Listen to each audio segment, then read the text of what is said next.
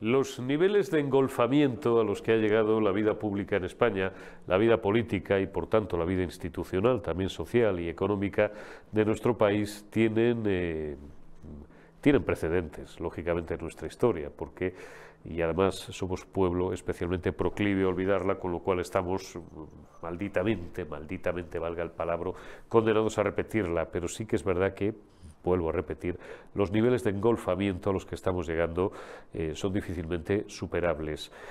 Lo malo del informe que hemos conocido de los eh, señores letrados del Congreso de los Diputados, del Poder Legislativo, ese que le molesta tanto al figura, no es que le peguen un palo de tres pares de narices, le peguen un sartenazo, uno más, de tres pares de narices a, esta basura legislativa que han llamado ley de amnistía, que es yo no sé si precedentes en la historia, la primera ley ideológica de la historia, amnistía a los delincuentes, pero porque profesan determinada ideología A y no determinada ideología B, o simplemente porque son mis amigos, cuando precisamente la ley, vamos, hasta donde hemos estudiado todos, bueno, aquí hay algunos que no han estudiado nada, ¿no?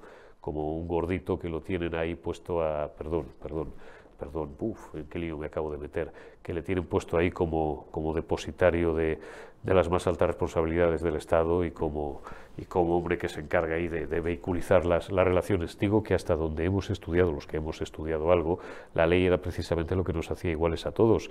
Y desde luego lo que sí que no tiene precedentes es sentarte a hacer una ley contra precisamente los que serían o son objetos eh, civiles o penales, criminales, precisamente de la aplicación de esa ley.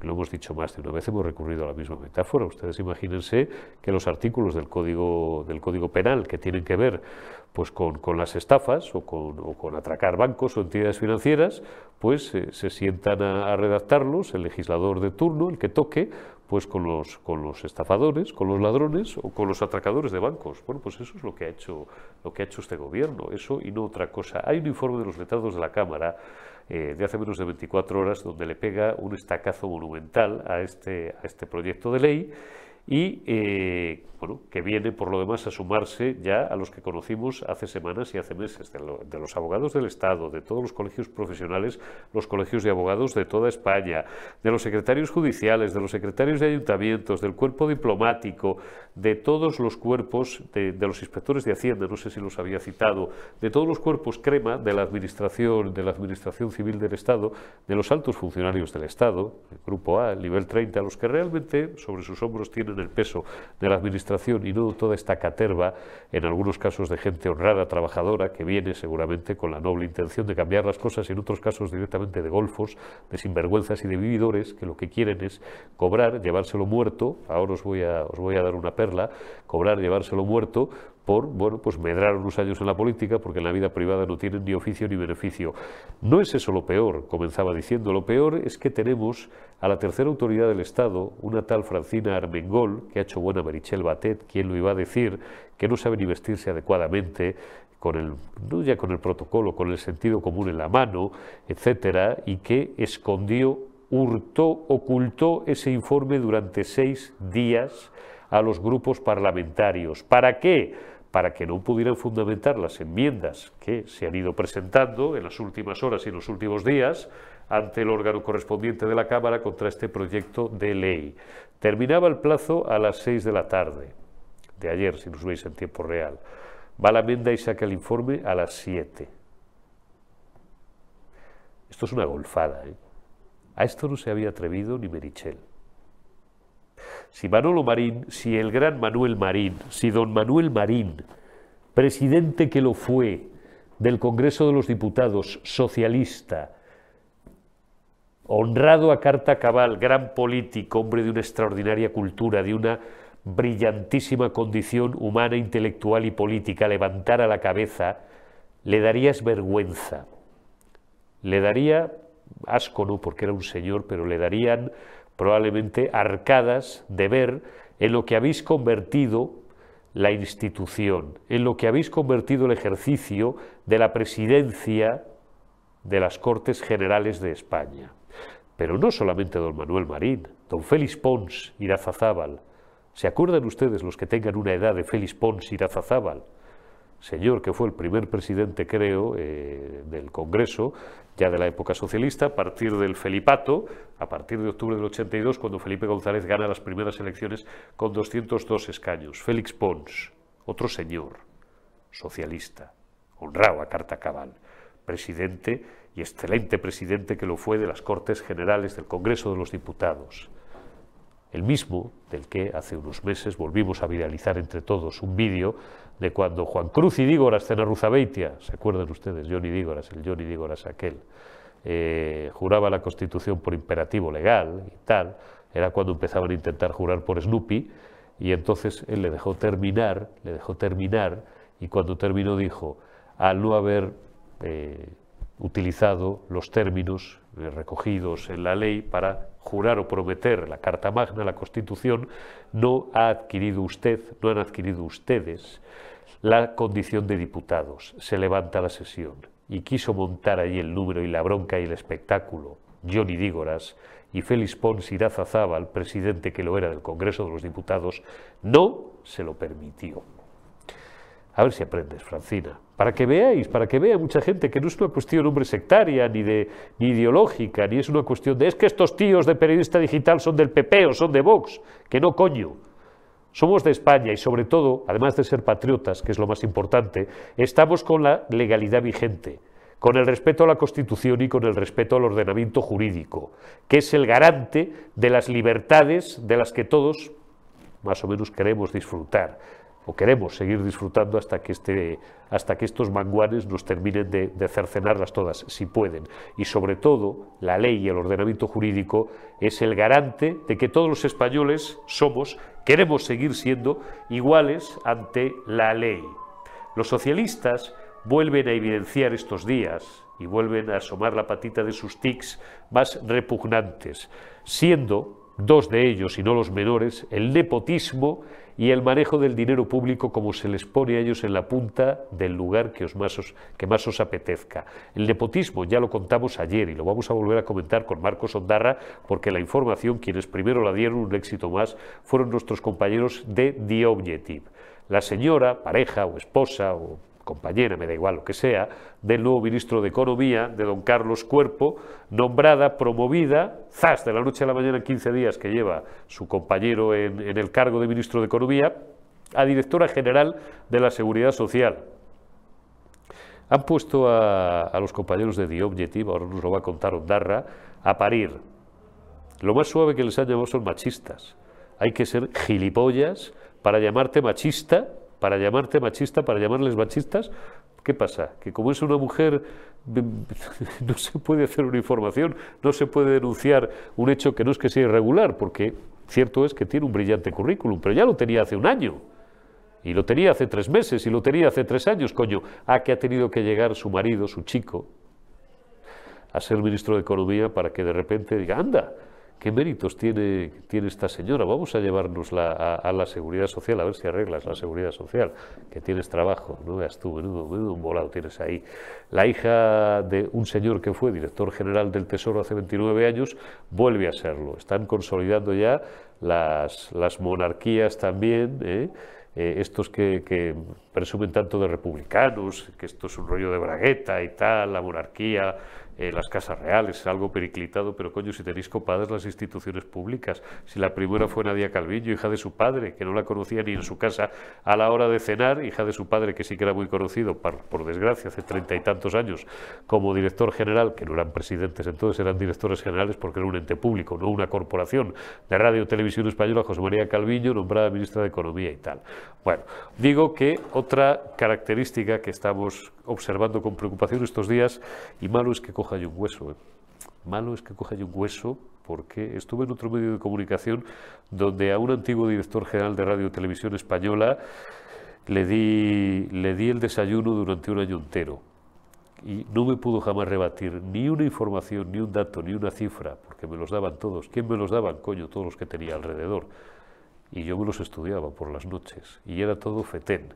Y el tío al final tuvo que acabar yéndose, tuvo que acabar dimitiendo porque le dijeron, mira, te tienes que ir. Bueno, lo estoy buscando por aquí. Eh, hay algunos medios digitales que están empezando a poner el foco en un informe de la intervención general de eh, la Administración del Estado pues en el cual se aprecian, vamos a ser suaves, pues determinadas presuntas irregularidades en determinados gastos, gastos privados, retribuciones en especie de algunos exdirectivos de Radio Televisión Española, voy a citar de momento solo un nombre, porque lo cita el, informe, ¿eh? el informe de la Intervención General del Estado, que es el del señor Pérez Tornero, presidente, que lo fue hasta hace algunos años, de la corporación, insisto que ya no ente público, Corporación Radio Televisión Española. He creído leer al final de, ese informe, al final de ese informe, que al tener eh, este señor y algunos otros directivos no tener una relación que no la tenían eh, laboral sino mercantil con la, con la empresa, con Radio Televisión Española, os aclaro, para que nadie, porque nadie tiene por qué ser abogado, no, para que nadie se me pierda, bueno, pues que no estaban en nómina, que simplemente a lo mejor facturaban a través de una sociedad, estoy seguro, por otra parte, que eh, de forma absolutamente legal, como hace mucha gente, millones de personas en España, por razones solo en algunos casos fiscales, porque también aquí hay mucho mito, ah, es que factura a través de una sociedad por los impuestos. Sí, pero depende, depende. Eh, hay muchas razones por las cuales se puede preferir tener una relación mercantil y no laboral con, con un pagador o con tu pagador o con tu empresa. ¿eh? Y eh, les van a exigir seguramente que devuelvan pues, eh, una cantidad de gastos pues, en taxis y en otro tipo de, liberalidades que excederían lo que está perfectamente regulado como gastos en especie. De momento me voy a quedar aquí.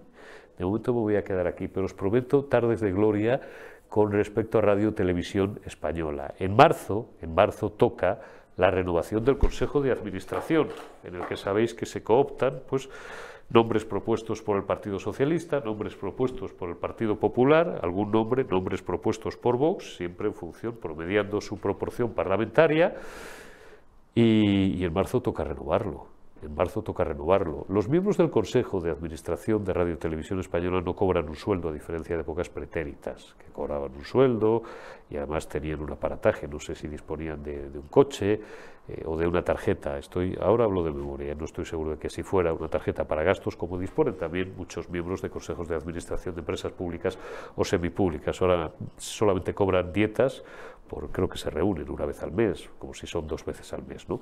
Cobran eh, unas, una dieta de 600 euros por reunión y punto. Bien es verdad que de los miembros del Consejo de Administración de Radio Televisión Española dependen muchas cosas. ¿Cuáles? Pues mirad, la fundamental, la capacidad de tocarle, con perdón, los, al presidente o a la presidenta de turno, que suele ser normalmente el comisario o la comisaria política del partido político que gobierna en Radio Televisión Española, que aunque os parezca mentira, la siguen viendo millones de personas en España. Segundo, pedirles las cuentas. ¿Qué cuentas? Joder, todas, todas, porque os supongo informados, y si no os lo cuento yo, que buena parte de la producción de televisión española la hacen productoras privadas. Productoras privadas de amigos, de amigos de amigos, de amigos, de amigos, de amigos. Me contaban hace muchos años, y no voy a dar nombres, ¿eh?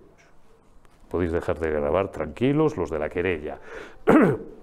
Me decía alguien un día, una vez hace años, macho, ¿sabes dónde más se roba? Digo, sorpréndeme. O donde más se puede, presuntamente, hipotéticamente, robar. Hace años, ¿eh? hace años, que nadie se dé a día de hoy por aludido, hace años donde más presunta hipotéticamente se puede robar, digo, sorpréndeme. Digo, en aquellas áreas, me decían, en aquellas áreas temáticas, canales, etcétera, cuyos contenidos son en apariencia los más inocuos. Digo, ¿y cuáles son esos? Me decía, pues mira, el clásico, un clásico, que esto los que son de fuera de la casa no lo saben nunca ni lo sospecharían, los infantiles. Digo, no jodas, digo, los dibujos animados. Dice, exacto. ¿Sabes por qué? Digo, no. Dice, porque ¿quién te va a discutir que, hombre, a menos que fueran, hemos tenido escándalos con dibujos animados, con series de dibujos animados que no eran para niños, que eran para adultos, con un lenguaje soez, etcétera, etcétera, no, pero hablo con carácter general, o sea, contenidos infantiles que sí son infantiles, pues dibujos animados, de muñequitos, o de tal, o de esto, de lo otro, que sí, de la bruja piruja, tal, Dice, ¿por qué esto no te lo va a discutir nadie? Hombre, tú presentas un proyecto de un programa que sea la, el, perrito piloto de tal, el no sé qué, tal, pues venga, adelante y tal. Dice, y le das, porque los dibujos o los derechos los tiene comprados un amigo tuyo, un amigo de un amigo y tal, y de ahí, me hablaba siempre de forma hipotética, de ahí hay una posibilidad de trinque, como no te hagas una idea, documentales en apariencia inocuos que se compran a unos y no se le compran a otros. Bueno, ya lo del cine, es que lo del cine no os lo puedo ni explicar. Lo del cine, lo de películas. ¿A vosotros nos llama la atención por qué, insisto, vamos a poner que me refiero a etapas pretéritas, porque yo hace años que no veo televisión española, ¿nos llama la atención que en, determinadas, en determinados días de la semana, donde más pues, podemos ver la tele y tal, a determinadas horas, que son así como ya más de reposo, más de relax, más de tal, siempre veis unas películas patéticas, horribles, infumables, de una determinada nacionalidad o de unas determinadas nacionalidades. Preguntaos por qué. Se venden por paquetes. Tienen unos derechos, porque hay, empresas que son propietarias de los mismos, está tasado el número de pases, porque hay algunas que diréis, coño, pero si esta es la tercera, porque hay gente que tiene muy buena cabeza para esto, ¿no? El espectador de gilipollas no tiene un pelo. Dice, pero si en seis meses esta película, esta concreto, es la tercera vez que la pasan. Haceos preguntas, preguntaos por qué. Eso y muchas cosas más es Radio Televisión Española. En marzo se renueva el Consejo de Administración. Os continuaré contando cosas de Radio Televisión Española, no he hecho más que empezar. Arrancamos ya esta penúltima retaguardia de la semana, jueves 18 de enero de 2024. Y, lo hacemos porque tenía yo ganas, es que llevábamos ya muchos días sin hablar y tenía yo mono ya de mi camarada Eduardo García Serrano. Feliz jueves, camarada, tus órdenes. Siempre a las tuyas, Eurico von Campanen. ¿eh?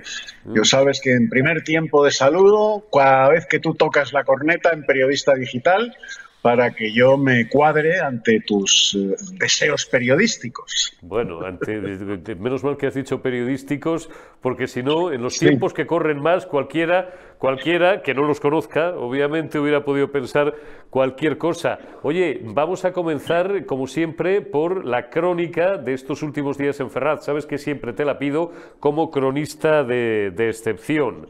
¿Eh? ¿Cuál es el, parte, el parte de, guerra de Ferraz de estos últimos días, Eduardo?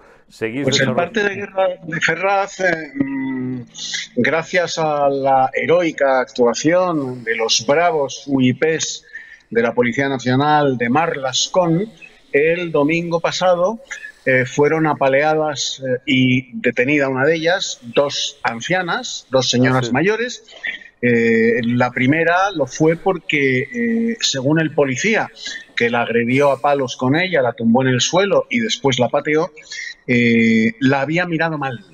¿Mm? Ese es el argumento del policía para justificar tan brutal agresión. Me ha mirado mal y por lo tanto la emprendió a palos con ella.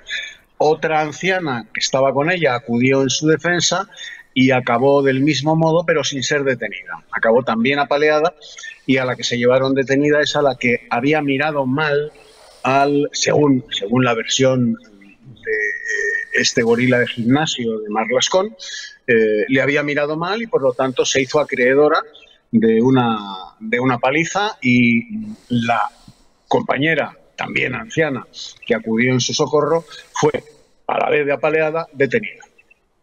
Ese es el parte de guerra. Y así estamos mm, todos los días. Eh, yo el martes que viene tendré que acudir a la comisaría de la calle eh, Rey Francisco porque me han llamado, eh, presente denuncia de mi agresión en, Rafael Calvo, en la comisaría de Chamberí, y me han llamado, fíjate qué cosa tan peregrina, me han llamado de la comisaría de la calle Rey Francisco para que aporte el vídeo. Le dije a la gente a gente femenina que me llamó, que me parecía verdaderamente insólito que ellos no tuvieran ese vídeo porque está en todas las redes sociales circulando y que además la policía tiene un departamento de informática magnífico ¿eh? Eh, y que a mí no me cabe la menor duda que el vídeo lo tienen ellos. Entonces, ¿qué falta hace que yo acuda a, aportar de mi archivo personal un vídeo que la policía tiene en su, en su poder y que eh, además está rulando por todas las redes sociales? Pero bueno, el caso es eh, no, tocar perdona, perdona que, perdona que te, perdona que te haga un paréntesis. Te dicen, te piden a ti que aportes el vídeo para ver, para ver qué material videográfico tienes tú El que tienen ellos, ellos lo tienen todo, todo el que tengan, que será numeroso, ¿no? Porque tienen mucha gente también de paisano y tal. Ellos lo que quieren es comprobar el material que tienes tú, porque se supone que una causa que te afecta y que te puede no sé si perjudicar personalmente, pero en fin, en la que estás directamente afectado, pues tú evidentemente no vas a sustraer a la acción de la justicia parte del material que tú tengas. Si te piden material videográfico, tú vas a ir, o fotos, tú vas a ir allí con todo lo que tengan. Eso es lo que quieren ellos saber, por eso te piden el vídeo, nos ha jodido. Claro, pues tú les dices, ah, pues es que yo no tengo nada, oigan, si váyanse ustedes a Twitter, a ver si los tienen ellos. Nosotros aquí hemos enseñado tres o cuatro que son los que, los que hemos cogido de las redes. Ellos estoy seguro que tienen en 40 desde distintos ángulos. Sí, sí, no, te quepa la menor duda, vamos. En fin, yo acudiré a, la llamada de la policía y en función de cómo se desarrolle la entrevista, interrogatorio o como queramos llamarlo, pues aportaré o no aportaré. Claro. En fin, porque y llegado el caso, pues solicitaré la presencia de un abogado. En calidad, eso te iba a decir, porque no vas, no vas a ir acompañado. ¿En calidad de qué vas? Eh, simplemente a, de denunciante. Ah, de denunciante. En calidad de denunciante. La, la, calle Rey Francisco, para quien no sea de Madrid, está al lado de Ferraz, es ese mismo barrio, está entre Martín de los Heros y, en fin, está a 500, a 500 o a 700 metros de la, de la sede de, Ferraz. Pues eh, te pediré que nos vayas dando buena cuenta de, de cómo va todo el procedimiento, porque nos interesa y nos interesa mucho. ¿Sabes? Me pasaba ayer el camarada Guillermo Rocafort algunos, algunos enlaces eh, y cuál es el de la apertura ya de diligencias penales contra el delegado del Gobierno en Madrid y los mandos de la policía por el lanzamiento de gases lacrimógenos el pasado 6 de noviembre en la calle Ferraz. La Asociación Raíces, también eh, me dice Guillermo, que ha salido ha salido ayer ya en, alguna, en alguna cadena de las pocas que quedan libres como denunciante penal contra el delegado del Gobierno en Madrid por los gaseamientos con botes lacrimógenos contra los patriotas en Ferraz, una acción que está acaudillando, entre otros, bueno, pues nuestro, nuestro buen amigo y camarada Guillermo Rocafort y algunos otros, algunos otros patriotas. Simplemente reafirmar el mensaje, Eduardo, de que la gente no se aburra y de que la gente siga yendo todas las noches, porque ellos lo que quieren, ya que los primeros días, las primeras semanas intentaron asfixiarlo, por la fuerza, este movimiento, ahora lo que quieren es que se muera por inanición, porque para ellos sería lo más cómodo. Efectivamente, de eso se trata. Eh, ellos en, las primeras semanas eh, mm, ejercieron una brutalidad inaudita, una brutalidad absolutamente innecesaria eh, contra gente pacífica eh, con, que enarbola la bandera de España y que está en contra del proceso de traición en el que nos encontramos inmersos y de golpe de Estado institucional. Eh, bueno, pues eh, cargaron, vuelvo a repetir, como la caballería de Atila contra nosotros, emplearon métodos que no se atrevieron a emplear en, las terribles jornadas de, Cataluña, de Barcelona muy en particular, pero del resto de Cataluña, a partir del 1 de octubre del 17, emplearon métodos que no se atrevieron a emplear en, Vascongadas en ningún momento, ¿eh? durante la época que llaman democrática, ja, ja, ja, y esos métodos sí los emplearon contra nosotros. Bueno, vieron que no dieron, que no dieron resultado en absoluto y llevamos, pues, eh, vamos para tres meses ya. En, en Ferrar. Eh, es verdad, es verdad que la presencia eh, humana ha menguado, lo cual es lógico porque el cansancio, bueno, pues es el principal aliado de eh, el español que es un sofá eh, que es un percebe de sofá como bien sabes pero de lo que se trata de lo que se trata no es tanto del número sino de estar allí todos los días todos los días institucionalizar por así decirlo la protesta hacerla diaria constante ¿eh? Y eso es lo que les tiene absolutamente desesperados. Porque si bien es cierto que las televisiones convencionales, las televisiones del pesebre, no se hacen eco de lo que sucede todos los días, ni siquiera Telemadrid, ¿eh? que debería cubrir pues, pues todo lo que sucede en, Madrid capital y en la provincia. ¿eh? Mm. Ni siquiera Telemadrid se hace eco. Eh, lo cierto es que está funcionando maravillosamente bien gracias a Periodista Digital y a otro par de medios de comunicación, está funcionando muy bien en redes sociales. Y nosotros a través de esas redes sociales recibimos la solidaridad, la camaradería, el apoyo, el aliento de todo el mundo. Y no exagero un pelo, de todo el mundo. Nos llegan a diario mensajes de gente que nos está viendo a través de Periodista Digital y de, otro par de medios de comunicación desde, desde todos los países del mundo, Hispanoamérica, Asia, por supuesto Europa, eh, Norteamérica, eh, y que nos dan su aliento, españoles y ciudadanos extranjeros que, eh, bueno, pues observan el proceso de degradación y de disolución de la nación española y que están en contra de ellos. Claro, las redes sociales no las controlan ellos, no las pueden dominar. Y es lo que les tiene desesperados. O sea, que nos ninguneen, que nos enmudezcan, que nos pongan mordaza, que no existamos para los telediarios eh, y las tertulias de las televisiones convencionales pagadas por el gobierno, no basta. No basta porque hay otro medio de comunicación gigantesco, universal, global, que son las redes sociales. Y ahí ellos no pueden ejercer la censura brutal que ejercen en las televisiones, las emisoras de radio y los periódicos, tanto de papel como digitales convencionales. No pueden y es lo que les tiene desesperados. Así es. Venga, camarada, te doy la blanca hoy unos minutos antes porque tienes un compromiso dentro de, unos minutos, esta vez de carácter mucho más agradable que el que tienes, que, que el que tienes la, semana que viene. Así que te dejo con tu señora que vayáis a, lo, realmente importante y a, lo, y a las obligaciones que, que tenéis. Te envío un abrazo como siempre muy grande y hasta dentro de unos días, Eduardo. Cuídate mucho. Hasta la semana que viene, querido Fon Campanen. Pues continuamos en la retaguardia de este jueves 18 de enero de 2024. Siempre os digo lo mismo, sin entrar en detalles. En la televisión es muchísimo más divertido lo que hay en el, en el proscenio, lo que hay en el backstage, como dicen ahora los finos, que, que lo que se ve. Hoy tenemos una mañana especialmente especialmente intensa y cargada de producción, eh, pues bueno, pensada básicamente para vosotros. Ya habéis visto esa, entrevista con la que arrancábamos hace, unas horas y que le hacía nuestro editor, nuestro director, Alfonso Rojo, al eh, líder de Vox, a Santiago Abascal, y ahora pues toda la batería de programas, que como todas las tardes, pues arranca con la retaguardia, continúa con Generación Euro, después la segunda dosis y después la burbuja de Josué Cárdenas, pero, pero no creáis que, no nos cuesta, eh, y lo hacemos muy a gusto, eso sí, un, un esfuerzo, el eh, sacar adelante tanta y tanta producción diaria para vosotros, porque además luego se ve, se ve recompensada por vuestras eh, visitas. Ya estamos casi en los 700.000 suscriptores. Creo que estamos ya en los 691.000. Queremos ver ya, pasado mañana, ya, la semana que viene, esos 700.000 suscriptores y como dijo Alfonso hace, hace unos días, a ver si este año vamos a por el millón.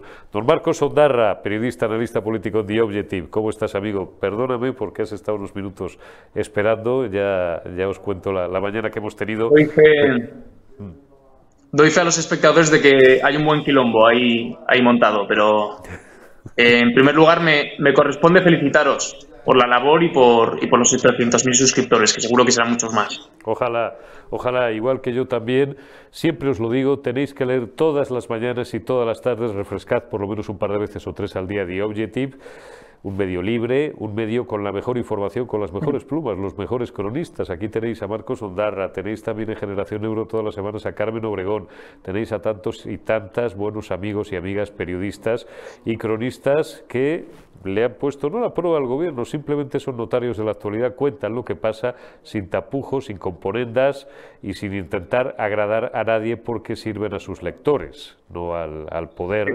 que, al que sirven el 90% de los medios paniaguados, los tertulianos de cabecera que circulan por todos los platos oficiales, que repiten como loros el argumentario, para no decir nada. No es el caso ni de Objective ni, por supuesto, de Periodista Digital.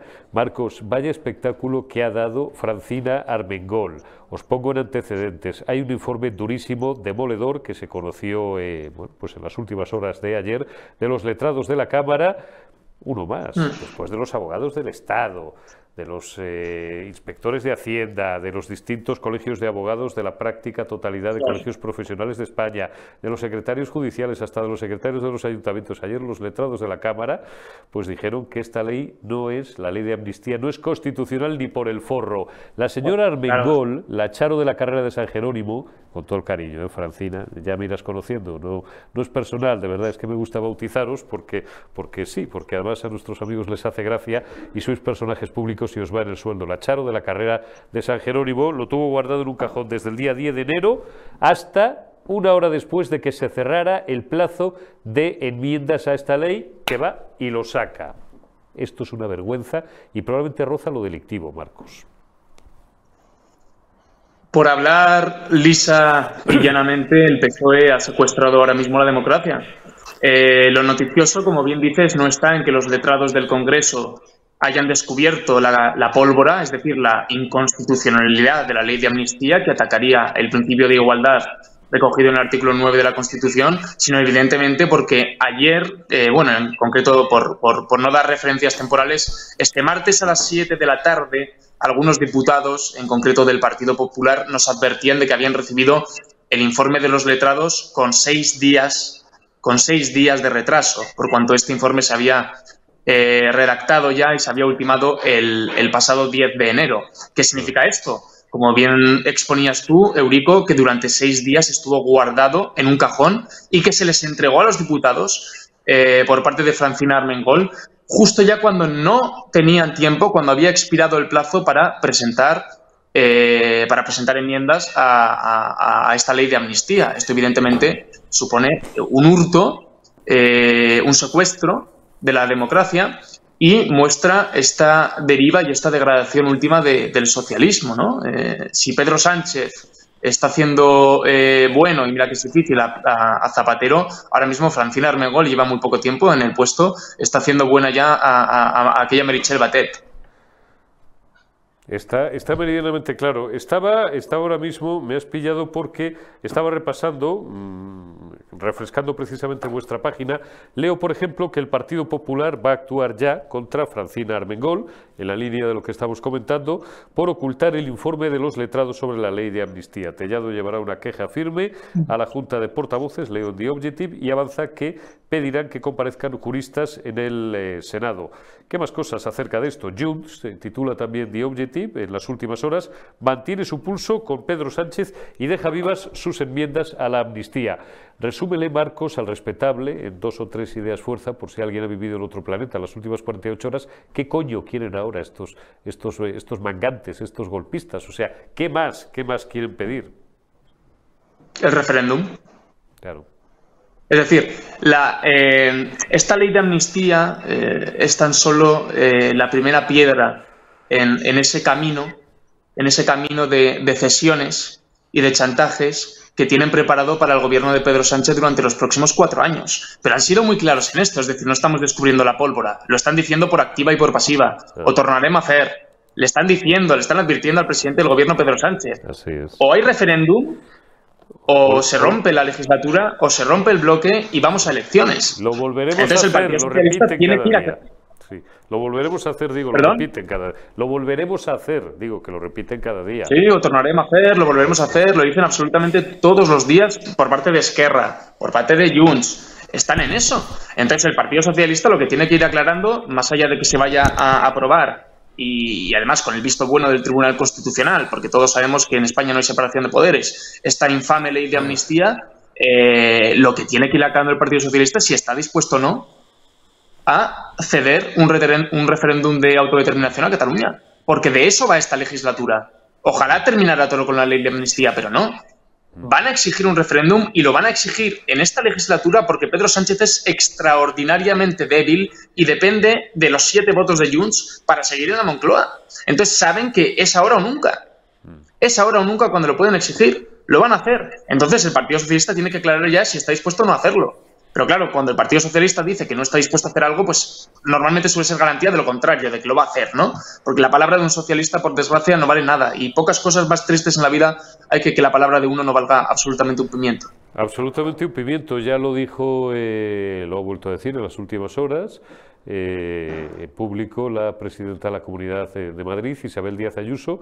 Es paradójico y de verdad es para, es para bueno, pues para, para encorajinar a todos los demócratas, que somos millones de españoles más que ellos, pero que por alguna maldita o desgraciada razón, pues, pues, pues tenemos que tragar toda la quina que estamos tragando, que en su hora más baja, en su momento más bajo, desde el punto de vista político y electoral de los nacionalistas y de los independentistas, se hayan hecho con el control de las llaves del Estado, con el control de las llaves de España. ¿Qué, qué pecado habremos cometido? Bueno, eh, mi, director Álvaro Nieto dice que los españoles el 23 de julio se, dieron un disparo, ¿no? Se metieron un tiro en la, en la sien y todavía no, todavía no hemos muerto. Estamos en un estado, digamos, eh, muy, muy débil, de agonía. Eh, pero evidentemente el gran problema es que los, los españoles no terminaron de hundir electoralmente. Me niego a decir que apoyaron o que sustentaron a Pedro Sánchez porque no fue así una mayoría democrática española apoyó una alternativa. Otra cosa es que Pedro Sánchez esté dispuesto a apoyarse en, los herederos políticos de ETA, en los golpistas, en los prófugos, etcétera, etcétera. Antes eran, eran apoyos que los socialistas ni siquiera se planteaban. Es decir, hace no sé, 10 años, eh, incluso menos, probablemente con Alfredo Pérez Rubalcaba, los socialistas no se hubieran planteado una investidura siquiera, hubieran cedido la Moncloa Alberto Núñez Fijo antes de gobernar con, con, toda esta purria, eh, con perdón. Eh, entonces, la, la, gran desgracia que, que, vivimos es que no rematamos el pasado 23 de julio a Pedro Sánchez, que por otro lado había buscado de una manera muy deliberada esa fecha, y le hemos permitido mantenerse en el poder gracias al chantaje o gracias a todo tipo de cesiones y de parabienes a los partidos eh, y formaciones separatistas. Marcos, ayer lo comenté con, con, Fanconi, pero desde un punto de vista también económico, puesto que dimos dos nombres que afectaban al, al cuerpo de, del equipo económico y gubernamental. Eh, pero mm. con carácter general. Estamos volviendo a, eh, a ver eh, con preocupación como un mal endémico en la historia de los socialistas españoles, cuál es el nepotismo y, por supuesto, la corrupción. Recuerden, siempre recordemos el caso de, mm. los, de los seres. Y ahora te voy a leer un informe de, la Intervención General del Estado que te, va, que te va a divertir mucho. Siguen aflorando. Ayer comentábamos, Fancón y yo, por ejemplo, cómo el señor Cuerpo, recién nombrado ministro de, de Economía, pues no tiene una mejor ocurrencia que nombrar directora general de la Seguridad Social a su señora o a su novia o a su pareja o, en fin, a su compañera sentimental que decían antes los cursis en los 80 y en, y en los 90. Dices, seguro que tiene un currículum excelente, que lo tendrá, pero ¿por qué? Y lo tiene. Y lo tiene, y lo tiene, por lo visto. Yo ayer hice una carta un poco irónica, hablaba de que cualquier sitio es, es bueno para que surja una bonita historia de amor, incluso algo tan prosaico como la IREF, que fue, que fue donde se conocieron y tal. ¿no? Eh, la nueva directora general del Tesoro, Paula Conte, es hija, para los que ya peinamos canas en, la barba y somos muy cafeteros, de un señor que se llamaba y se llama Manuel Conte, que ya fue director general del Tesoro hace 29 años. Esto por lo que se refiere a nepotismo no digo porque Manuel Conte sea hoy nadie, pero bueno, al final son como castas que, se, que van perpetuando sus apellidos. Esta izquierda que siempre criticó la España de los cien apellidos, la España de los apellidos compuestos frente a los desclasados, ¿te acuerdas? Los descamisados cuando llegó Felipe González y tal, que eran ellos y no sé qué más. Bueno, esto por un lado. Del lado de gastarse también la pasta pública, la pasta de todos los españoles en liberalidades, cosa en la que también son expertos, me llama la atención espigando la prensa de hoy, mira, fíjate, vamos a hablar un poco de Radio Televisión Española. Hacienda detecta gastos injustificados del expresidente de Radio Televisión Española. La abogacía del Estado además está realizando trámites previos para denunciar a otros dos directivos que no han devuelto la pasta. Eh, bueno, esto tiene que ver con la época del señor Pérez Torrero, por hacérselo corto a los espectadores, eh, y hay varios medios digitales que han tenido acceso a un escrito que, emite la Intervención General de la Administración del Estado, pues en los que se alude a gastos injustificados por parte de directivos de Radio Televisión Española. Le pasaban hasta los taxis, pues, pues no sé, de, carácter de, de todo tipo, ¿no? Pagos que no están permitidos por la normativa ni estatal como de la propia Corporación de Radio Televisión Española. Eh, hay informes externos encargados a, peritos al efecto para justificar gastos de, varios directivos y utilizarlo como prueba en, eh, la reclamación judicial que procediera de otras eh, cantidades. Hay tantas me centro en Radio Televisión Española porque la conozco bien, como todo el mundo sabe, incluso por razones personales, pero hay tantas y tantas marcos, y ahora hablo con carácter general, para los amigos de las querellas, hay tantas y tantas cuevas de ladrones en España en la que siguen anidando, porque aquí lo que mola, ya lo sabes tú, no es que te hagan ministro, secretario de Estado, qué va, tío.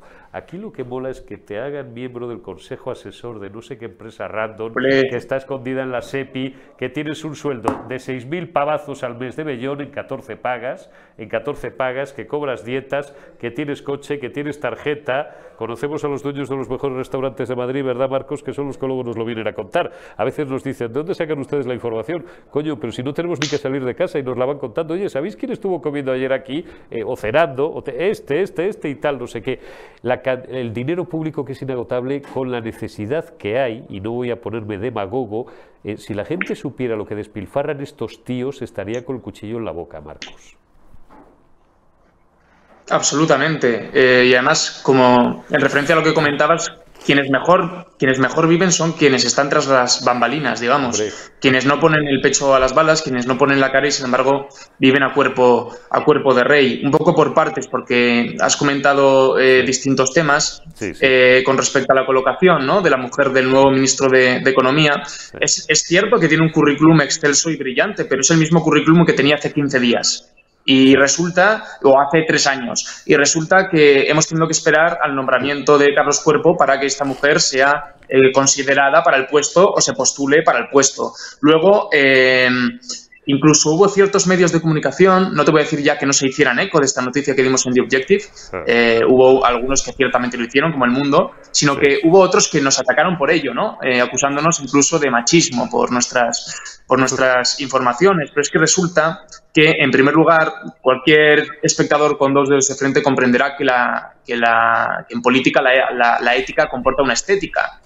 Y hace 10 años, por ejemplo, la sobrina del entonces ministro de Economía, de Luis de Guindos, hubo de dimitir por un escándalo similar. Y en cuanto trascendió, a las 24 horas estaba fuera.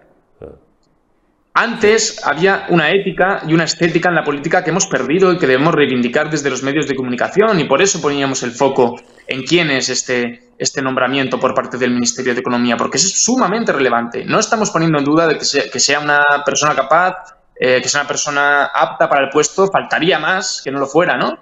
Pero evidentemente no es ético y no es estético. Seguro que hay muchos otros gabinetes, muchos otros puestos eh, en, los que ella eh, podría podría operar. Y además esto conecta con la mansedumbre, la servidumbre, incluso el conchabeo de los medios de comunicación con el gobierno del que, al que tú apuntabas, ¿no? en este caso concreto, era Risto Mejide y su programa quienes nos señalaban como, supuestos machistas por, por, estas, por estas informaciones, pero en Radio Televisión Española todo, el mundo eh, conoce cómo opera, todo el mundo con la, con la, con la gravedad de que opera con, dinero público, con los fondos de todos los españoles que se gastan en lo que se gastan, ¿no? Eh, yo todavía, de verdad que no doy crédito como hay personas que defienden, si no, si no es porque viven de ellos, eh, yo no entiendo cómo hay personas que defienden que los fondos públicos todavía se destinan a tan nobles labores como la sanidad o la educación cuando, cuando vivimos día tras día, eh, o vemos día tras día, mejor dicho, cómo se, cómo se gastan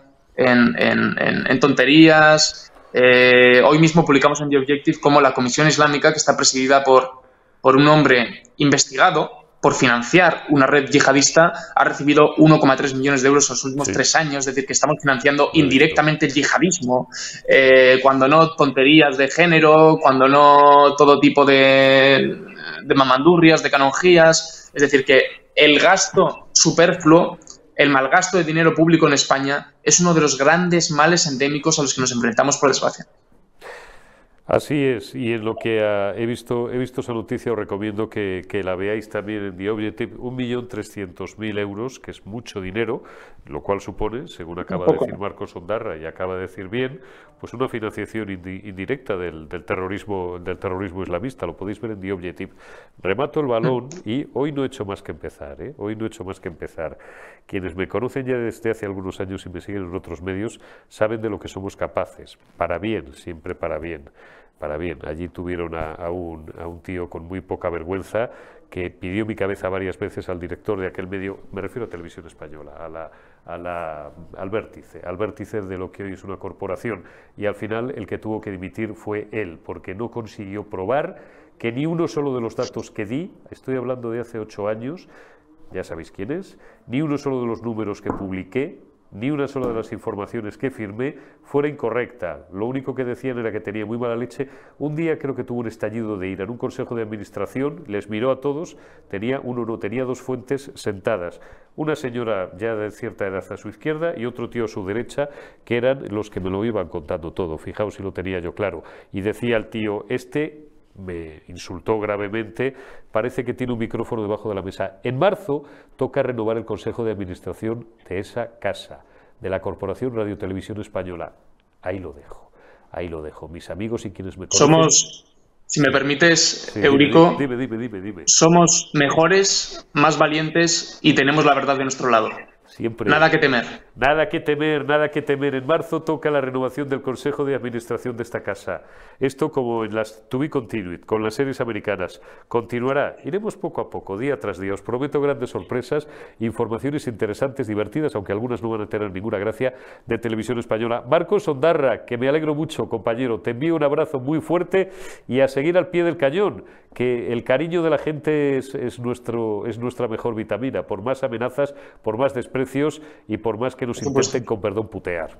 Cuídate mucho, Marcos. Un abrazo. Un fuerte abrazo a ti y a todos los espectadores. Un abrazo muy fuerte. Gracias también a todos vosotros. Hasta aquí la retaguardia de hoy. Si os quedáis unos minutos, vamos ya con la mejor actualidad e información económica con Julián Salcedo. ¿Hoy de qué os vamos a hablar en Generación Euro? Pues de, la deposición del, figura ayer de Pedro Sánchez en, Davos y del brillante discurso de Javier Milei. A mí es que me gustó. ¿Qué, ¿Qué queréis que os diga? A lo mejor no a todo el mundo le gusta. A mí sí. Dentro de unos minutos, Generación Euro. Thank you.